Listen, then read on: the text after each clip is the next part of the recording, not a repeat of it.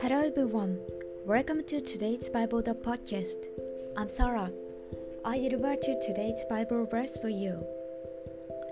Now, may the God of peace himself sanctify you completely, and may your whole spirit, soul, and body be preserved blameless at the coming of our Lord Jesus Christ.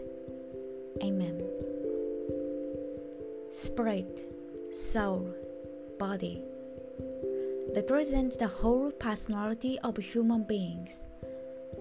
The salvation of the spirit is now.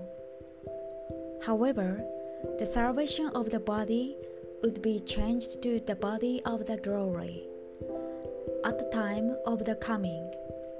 The body that we have been given by God is made like Him.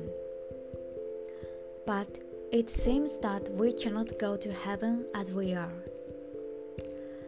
May I be able to walk with the Lord today as well. Thank you for listening. Hope you have a wonderful day.